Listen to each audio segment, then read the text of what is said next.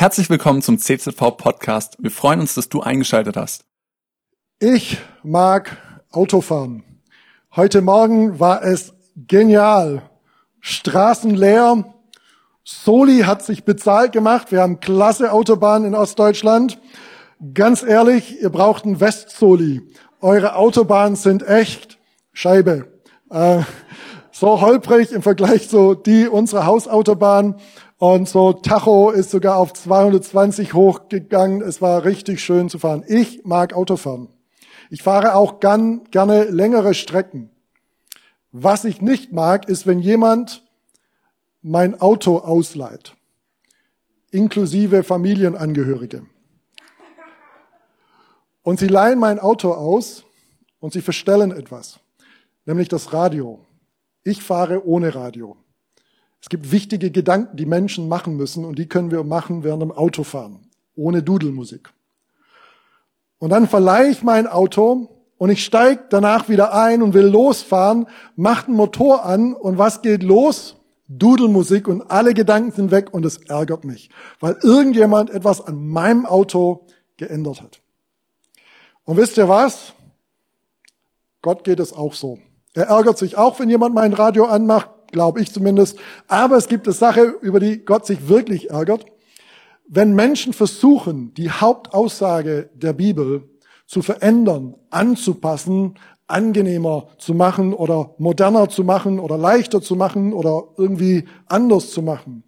Und die Hauptaussage der Bibel heißt einfach das Evangelium. Und Evangelium ist eigentlich gute Nachricht, bedeutet nichts anderes als gute Nachricht. Und dieses Evangelium hat laut der Bibel die Kraft, dein und mein Leben jetzt zu verbessern und für alle Ewigkeit zu verbessern. Es gibt nur eine Sache, die wir dabei beachten müssen. Genauso wie mit meinem Radio. Nichts verändern. Don't touch it. Das Evangelium muss so bleiben, wie es ist. Nicht darum doktern und nicht ändern. Sonst könnte es Schwierigkeiten geben. Sonst könnte jemand sauer werden. Wir starten in dieser Predigtreihe Galaterbrief. Und ich möchte darüber sprechen, warum das Evangelium eine doppelte Herausforderung ist. Und einem Vers so als Sprungbrett in das erste Kapitel vom Galaterbrief hineinzukommen, ist Galater Kapitel 1, Vers 8. Und da lesen wir Folgendes. Verflucht sei jeder Mensch. Gute Bibelstelle für Sonntagpredigt, um uns richtig so zu ermutigen, so in die Woche zu nehmen. Hey, Gott ist mit uns und verflucht sei jeder Mensch. Ähm, es geht weiter. Und das gilt auch für mich. Also hier kommt keiner durch, der eine andere Botschaft, der auch ein anderes Evangelium verkündet als die, die wir euch gepredigt haben. Und käme ein Engel vom Himmel und verkündete euch eine andere Botschaft, ein anderes Evangelium, er soll in Ewigkeit verflucht sein. Da scheint jemand gewaltig sauer zu sein. Wie kam es dazu?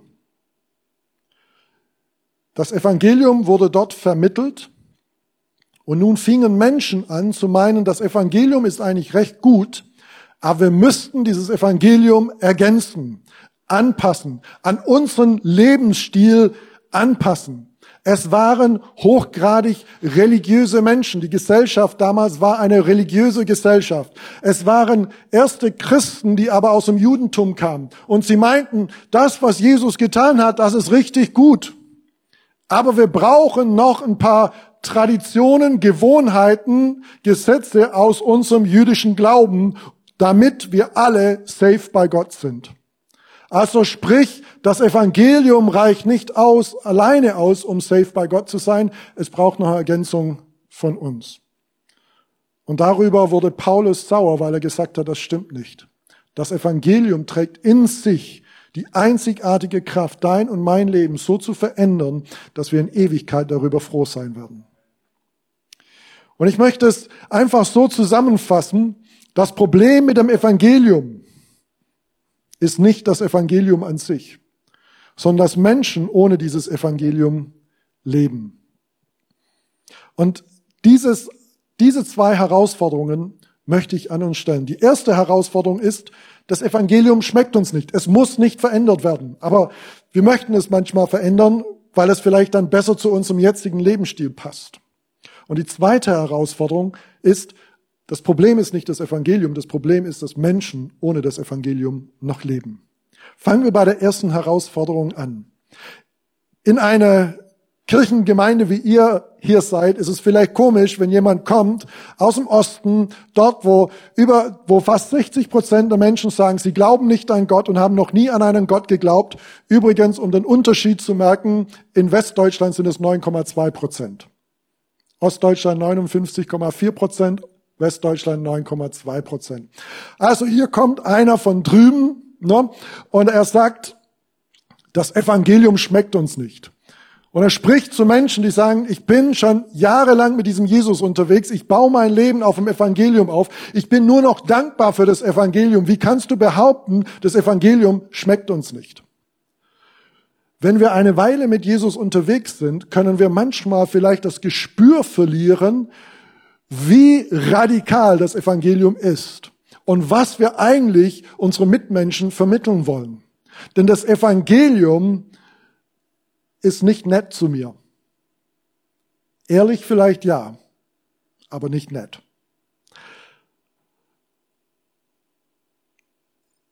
Der Apostel Paulus, er hat sich mit diesen Menschen auseinandergesetzt, die versuchten, das Evangelium zu ergänzen durch ihre Gewohnheiten und durch ihre Riten. Und deshalb wurde er sauer, als er gemerkt hat, dass sie das tun und sagt, verflucht sei jeder Mensch, der eine andere Botschaft verkündet. Das hört sich jetzt nicht wie gute Nachricht an. Also jeder, der das Evangelium irgendwie abändert, der soll verflucht sein. Und das passt nicht in unsere heutige Zeit hinein. Hat auch damals nicht hineingepasst. Weil was ist eigentlich mit Ansichtssache? Was ist eigentlich mit Geschmackssache? Was ist eigentlich mit Meinungsfreiheit? Was ist eigentlich mit Toleranz? Du kannst doch deinen Glauben leben, wie du willst, aber hey, lass uns doch ein bisschen hier auch kreativ sein mit dem Evangelium muss doch nicht immer gleich bleiben. Und das ist eben, wie ich es erklärt habe, so wie bei meinem Auto. Und nicht nur bei dem Radio. Stellt euch vor, ich würde euch mein Auto überlassen. Dieses Auto, das auch 220 fahren kann auf der Autobahn. Das ist zuerst mal gute Nachricht für dich. Aber dann sage ich, wenn du mein Auto bekommst, darfst du die Sitze nicht verstellen. Das muss genauso bleiben. Du darfst die Spiegel, Rückspiegel nicht verstellen. Du darfst die Klimaanlage nicht verstellen. Du darfst auf keinen Fall das Radio verstellen, habe ich das schon mal gesagt. Ähm, du darfst nichts verändern, du darfst nur damit fahren, aber genauso wie es jetzt ist. Und solltest du irgendetwas verändern, dann sollst du verflucht sein. Das heißt, du sollst nie wieder Auto fahren und nie wieder deinen Führerschein zu, zurückbekommen. Du sollst von immer von den deutschen Straßen verbannt sein. Würdest du sagen, hey James, das ist gute Nachricht. Du wirst sagen, James, das ist extrem. Hey, komm mal runter. Du hast ein gutes Auto, wissen wir. Alles klar. Komm aber runter. Ein Sitz verstellen kann man auch wieder zurückstellen. Radio, hey, seh doch nicht alles so eng. Und genauso ist es, wenn wir versuchen, das Evangelium zu vermitteln. Manche werden sagen, ja, das hört sich doch gut an, aber komm mal runter. Sei doch nicht so extrem. Warum schmeckt uns das Evangelium nicht? Ich glaube, es liegt daran, was das Evangelium persönlich über mich sagt. Was die Hauptaussage der Bibel über mich sagt. Und das lesen wir im ersten Kapitel vom Galaterbrief ein paar Verse zuvor. Da beschreibt uns der Apostel Paulus, der diesen Brief an die Gemeinden in Galatien schreibt, das Evangelium. Er sagt, wir wünschen euch Gnade und Friede von Gott, unserem Vater und von Jesus Christus, dem Herrn. Er hat sich selbst für uns geopfert und ist nach dem Willen Gottes, unseres Vaters, für unsere Sünden gestorben, um uns aus dieser bösen Welt, in der wir leben, zu retten. Dafür loben und ehren wir ihn in alle Ewigkeit. Amen. Gehen wir also mal das Evangelium kurz durch ähm, um uns nochmals dran zu erinnern, was unser Glaube eigentlich ist. Ähm, das erste ist, Gott meint es enorm gut mit uns. Hier werden Begriffe mit Gott in Verbindung gebracht. Zum Beispiel die Begriffe Gnade und Frieden. Gnade ist ein unverdientes Geschenk. Gott gibt uns Gutes unverdienterweise. Keiner von uns ist heute Morgen hier, weil er so gut ist, dass er das bekommt, was er verdient. Ich bin heute hier, weil ich was bekomme, was ich nicht verdient habe. Das ist Gnade. Und Frieden ist ein Lebenszustand, in dem mein Leben aufblühen kann, gedeihen kann, in dem mein Potenzial sich entfalten kann. Ein Zustand, in dem ich die beste Ausgabe von mir selbst sein kann.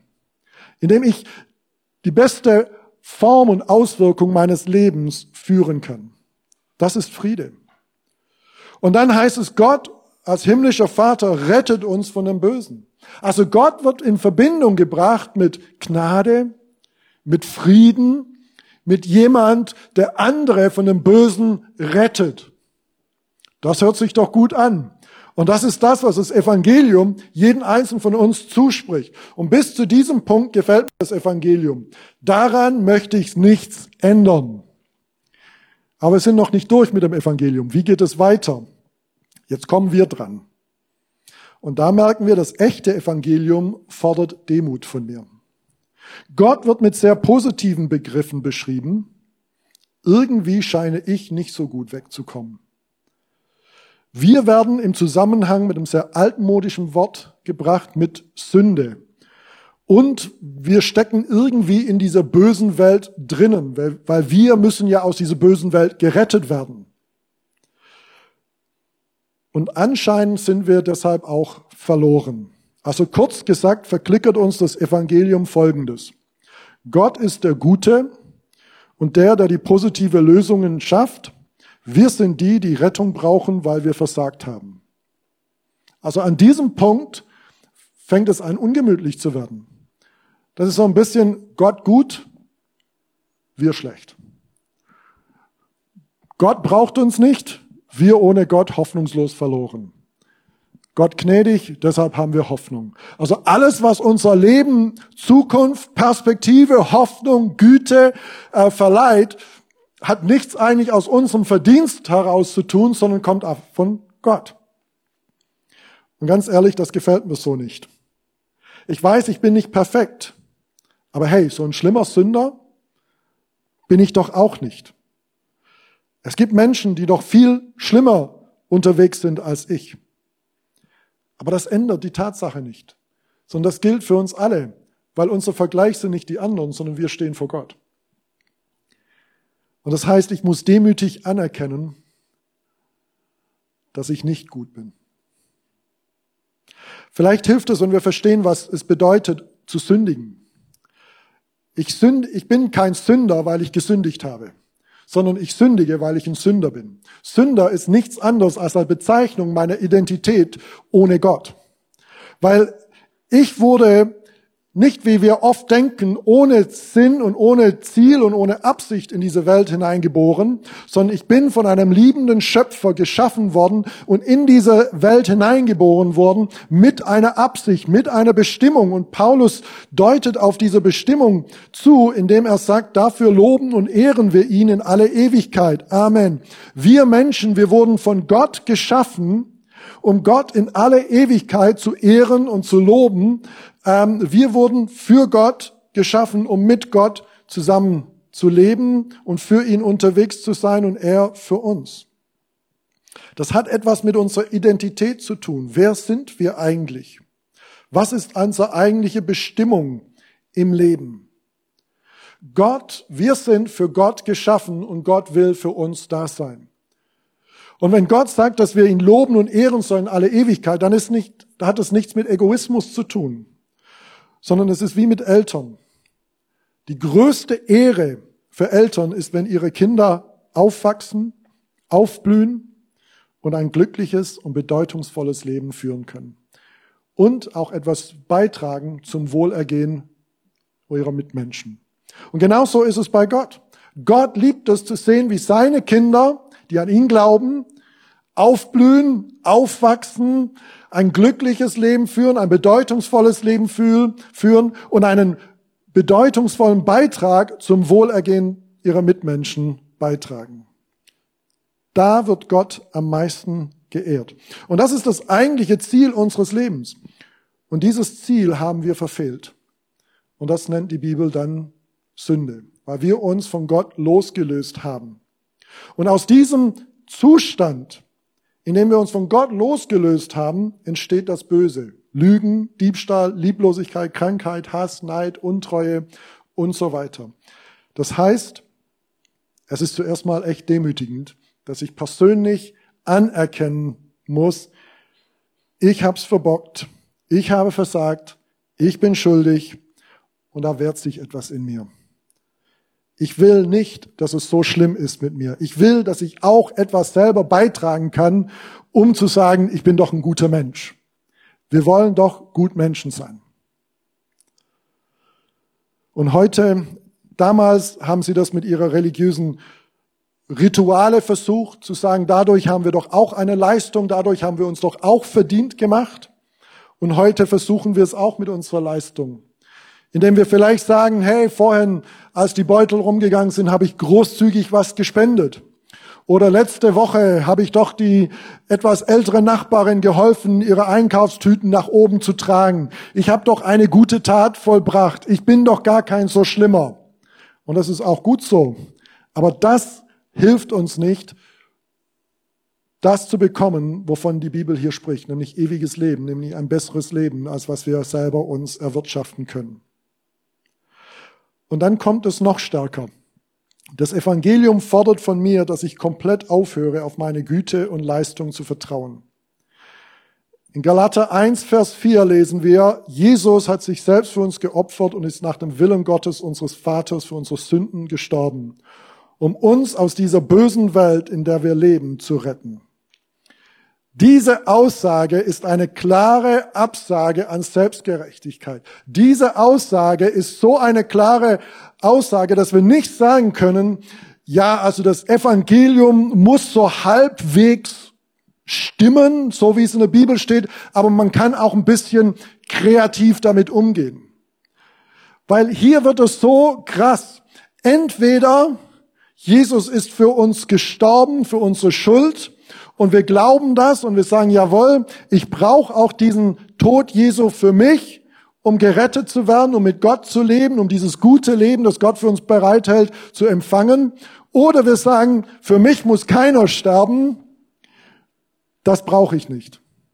Aber wir können nicht sagen, es war schon gut, dass Jesus gestorben ist, aber so extrem müssen wir auch nicht gehen. Wir können auch sagen, ja, die guten Werke zählen auch noch ein bisschen dazu und ein paar modernere Ansätze können wir auch noch mit reinbringen. Das passt. Sondern entweder ist das Evangelium das Evangelium oder wir haben kein Evangelium. Aber wir können unser Evangelium nicht selber zusammenstricken. Seht ihr, das Evangelium offenbart, dass der Schaden in unserem Leben viel tiefer sitzt als wir glauben. Ich komme wieder zurück zu meinem Auto, bin eigentlich kein so Autofreak, aber in dieser Predigt dann gleich. Ich war beim Einparken in Erfurt und ich habe dummerweise beim Einparken die Stoßstange eines parkenden Autos gestreift. Und weil ich so ein Guter bin, es war ja wirklich minimal und niemand hätte das gesehen, wenn ich nichts gesagt hätte, aber weil ich einfach ausnahmsweise ein Guter war, habe ich meine Telefonnummer hinterlassen und Windschutzscheibe und gesagt, ja, ich habe ihr Auto gestreift. Und ich dachte, ist ja kein großer Schaden. Die Person wird vielleicht mit 50, 100 Euro, okay, kann man ein bisschen Lack, dann ist es auch noch großzügig, dann alles in Ordnung. Die Person hat sich dann tatsächlich bei mir gemeldet. Meine Güte hatte keine Auswirkung, dass ich leicht davonkomme. Sie hat gesagt, ja, ich nehme das Auto einfach in die Werkstatt, mal so ein bisschen überprüfen. Ich habe das Auto dann, also sie hat das Auto dann in die Werkstatt genommen und die Werkstatt hat erkannt, dass der Schaden viel tiefer. Und was ich dachte, mit 50 Euro ist erledigt, wurde eine Rechnung von 750 Euro. Die ganze Stoßstange musste weg, die Sensoren musste erneuert werden. Und wisst ihr, so oft sehen wir unser Leben so und sagen, das ist ein kleiner Kratzer dran, das können wir mit ein paar guten Werken und so beheben. Und Gott sagt, der Schaden sitzt viel tiefer. Es gibt nur eine Lösung, einer muss sterben. Und das hat Jesus für uns getan. Und das ist schwierig zu schlucken. Aber Paulus spricht ja hier nicht aus der Theorie, sondern er war ein Mann, der andere Menschen verfolgt hat und umgebracht hat, weil sie eine andere Weltanschauung haben. Und er war voller Hass und getrieben von diesem extremen Eifer, nur gleichdenkende Menschen zu respektieren, anzuerkennen und alles andere umzubringen. Und er hat sich sogar dann gefreut, als der erste christliche Märtyrer Stephanus zu Tode gesteinigt wurde, weil er sagt, richtig, der, hat an, der denkt anders als ich. Und aus diesem Paulus wurde durch dieses Evangelium, das er hier verteidigt, und jetzt spüren wir, warum er auch sagt, verflucht sei jeder, der das verändert. Weil er sagte, dieses Evangelium, nicht das, was ihr daraus macht, sondern dieses Evangelium hat mein Leben verändert. Ich war ein Mensch voller Hass. Und jetzt bin ich jemand, der selber Leid erträgt, damit andere Gutes erleben. Sein Herz wurde verändert von Härte zu weich von Hass zu Liebe. Das ist nicht einfach durch äh, drei Schritte zum inneren Selbst zu schaffen, sondern das ist die Kraft des Evangeliums. Das Evangelium verändert Menschen. Und das haben wir auch in Arnstadt erlebt, in unserer Gemeindegründung dort durch Wolfgang. Und da schauen wir jetzt einen Clip an. Also mein Name ist Wolfgang Hesse. Ich bin gebürtiger Arnstädter, schon 73 Jahre lang. Und ich hoffe doch, dass, noch, dass ich das noch 20 Jahre lang bleibe. Ich habe in meinem Leben wenig Schönes gehabt. Ja, total verlotterte Kindheit. Mein Stiefvater war Alkoholiker. Ich habe einen sehr guten Freund, den Rolf Henning. Der war in der Kilzschule mein Werklehrer. Wir hatten uns dann irgendwie so 20, 30 Jahre mal aus den Augen verloren. Und auf einmal stand der Rolf da. Und der hat mich aus der ganzen Misere rausgeholt. Hat mich viel irgendwo mit hingenommen. Er hat mich in die Connect-Kirche mitgenommen, was ich noch nie bereut habe. Es war gleich, wo ich das erste Mal in der Kirche war. Es war sehr, sehr schön.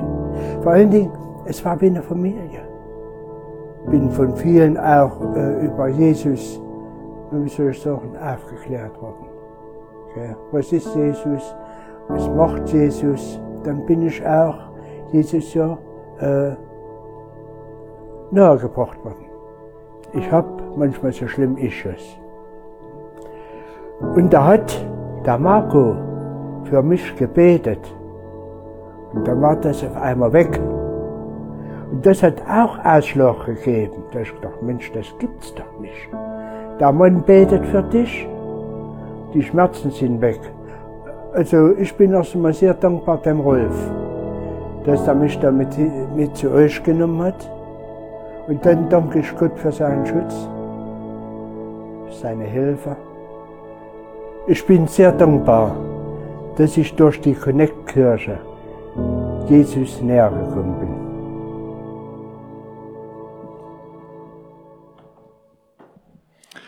Was war eine coole Geschichte, wenn wir auch noch ein bisschen Hintergrund haben. Rolf, 73 Jahre, will noch 20 Jahre länger sein. Ah, Wolfgang, genau. Und Rolf, ähm, sein ehemaliger Lehrer, er ist jetzt 90 und hat seinen 74-jährigen ehemaligen Schüler mitgebracht in die Connect-Kirche. Ähm, Rolf ist vor zwei Jahren so dazugekommen, ähm, hat eine Gruppe von uns getroffen auf der Straße, die Flyer verteilt haben zu Sonntag mit Freunden, so nennen wir unsere Gottesdienste in Arnstadt. Und er hat gesagt, ja Freunde kann ich brauchen, ist mitgekommen, hat Jesus erlebt ähm, und dann hat er jetzt den, seinen 74-jährigen, 73-jährigen ehemaligen Schüler Wolfgang mitgenommen und jetzt hat Wolfgang Jesus erlebt und Wolfgang ist jetzt schon dabei, am Sonntag mit mir, mit für Menschen ähm, zu beten. Das Evangelium hat eine Kraft. Leben zu verändern.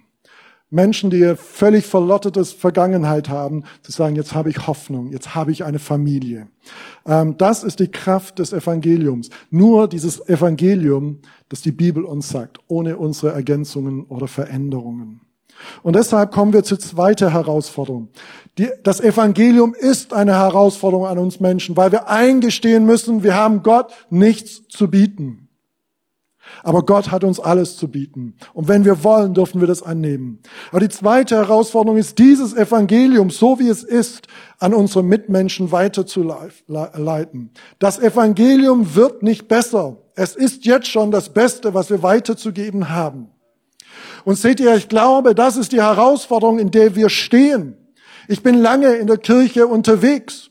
Und eine Sache, die uns bewusst sein muss, jeder, der in Kirche und mit Gott unterwegs ist, ist, dass die Gesellschaft schreit nicht nach Gott. Sie schreit auch nicht nach Kirche. Wir sind nicht das Innenprodukt. Wir sind ein Randprodukt in unserer Gesellschaft. Und das gilt auch nicht nur für den Osten, auch für den Westen. Drei bis maximal fünf Prozent der Menschen sagen, ich lebe aufgrund von diesem Evangelium in unserem Land. Unsere Herausforderung ist es, wie kriegen wir oder wie schaffen wir für diese Menschen, die jetzt dieses Evangelium noch nicht erlebt haben, einen Zugang? Und wir kennen das aus unserer Kirchengeschichte, dass wir uns manchmal auf Nebenschauplätzen begeben und meinen, es sind Ding, andere Dinge wichtiger, als einfach dieses Evangelium an den Mann zu bringen. Wir haben, ich kenne das von früher und vielleicht ist es zum Teil auch noch heute, darüber gesprochen, ob Frauen auch kurze Haare haben dürfen. Ähm, ich kann das äh, Zeit erinnern, als ich ein junger Pastor war, es gab es auch, kurz nachdem die Dinosaurier äh, ausgestorben waren, war ich ein junger Pastor. Ähm, und da kam eine Teenage-Mädchen in unser, ein Teenage-Mädchen in unser Gottesdienst und hatte zerrissene Jeans. War damals auch schon modisch. Aber da ging ein Bruder auf sie zu. So nannten wir uns Bruder und Schwestern. Ähm, und hat gesagt, hey, denkst du, das ist in Ordnung, mit zerrissene Jeans so in den Gottesdienst zu kommen? Und stell dir vor, du, du würdest zur Königin von England eingeladen werden, würdest du auch diese Jeans anziehen? Ich glaube, sie war höflich genug, um nicht keck zu antworten. Klar. Ähm, ich dachte, warum soll ein schwäbisches Mädchen zur Königin von England? Aber irgendwie war das so, hey, in unserer Kirche, wir wissen, Jesus ist wichtig, du musst dich für Jesus entscheiden, aber auch deine Kleider müssen sich ändern. Es gibt eine Kleiderordnung. Und wisst ihr, ich habe auch eine Kleiderordnung für unsere Gemeinden. Bitte zieht Kleidung an. Das ist unsere Kleiderordnung. Bitte zieht Kleidung an. Wir machen uns Gedanken über so viele Dinge. Ob die Lautstärke okay ist, ob wir mehr Lichter, weniger Lichter, mehr Nebel, weniger Nebel, ob die Gottesdienstform sich ändern darf oder nicht, ob die Zeiten sich ändern dürfen oder nicht. Und ich sage euch, diese Dinge sind nur dann gut und hilfreich, wenn sie Menschen helfen, das Evangelium für sich zu erleben. Sie sind nicht Ziel an sich selbst. Ich kann erinnern, in meiner früheren Gemeinde in Süddeutschland, wir hatten eine Taufe. Und als Pastor war ich gut vorbereitet für diesen Sonntag. Wir hatten eine Serie laufen und ich habe mich auf den, das Thema für diesen Sonntag vorbereitet. Und dann merkte ich das, was passiert. Fünf junge Menschen wollten sich taufen als Signal und als Zeichen, jawohl, ich habe dieses Evangelium so wie es ist angenommen für mich und will jetzt mit diesem Gott leben. Und die hatten auch noch ihre Freunde und ihre Familien mitgebracht. Und unsere, unsere Church war einfach voll. Und ich hatte nur einen Gedanken, glaube ich. Ich ging hoch in mein Büro und sagte, ich brauche eine andere Predigt. Das sind so viele Menschen, die vielleicht noch nie Zugang zum Evangelium bekommen haben. Und ich habe meine Predigt auf die Seite gelegt. Ich habe Gott kurz gebetet, eine Bibelstelle genommen und dann habe ich gepredigt und unser Worship-Team hat ähm, uns da in, die, in den Lobpreis hineingeführt und es war großartig. Dann haben wir später im, im Hof, wir hatten so ein Keubecken, ist ein bisschen schwierig für die Schwaben. Aber wenn Sie fragen, habt ihr ein Taufbecken? Ja, wir haben Keubecken. Ja, habt, also ihr habt Keubecken. Doch, wir haben ein Keubecken. Also wir haben die Menschen im Keubecken getauft. Ähm, ja, ich muss auch mal wieder mein Schwäbisch ausprobieren, wenn ich im Süden bin. Ähm, und da waren fünf junge Menschen. Wir haben sie alle sozusagen getauft und wir haben das gefeiert. Und dann habe ich mich von Leuten verabschiedet und eine Person kommt und verabschiedet sich von mir. Und wisst ihr, der einen Satz, mit dem sie sich von mir verabschiedet hat, diese Person? Es war aber laut heute. Und ich dachte, ja, es war laut, aber fünf junge Menschen. Das ist nicht normal in unserer Gesellschaft. Fünf junge Menschen haben gesagt, wir wollen mit diesem Evangelium, auf diesem Evangelium unser Leben bauen und für Jesus unterwegs sein, mit ihm unterwegs sein, jetzt und in Ewigkeit. Meine Güte, lass es auch mal laut sein, weil im Himmel wird es auch laut.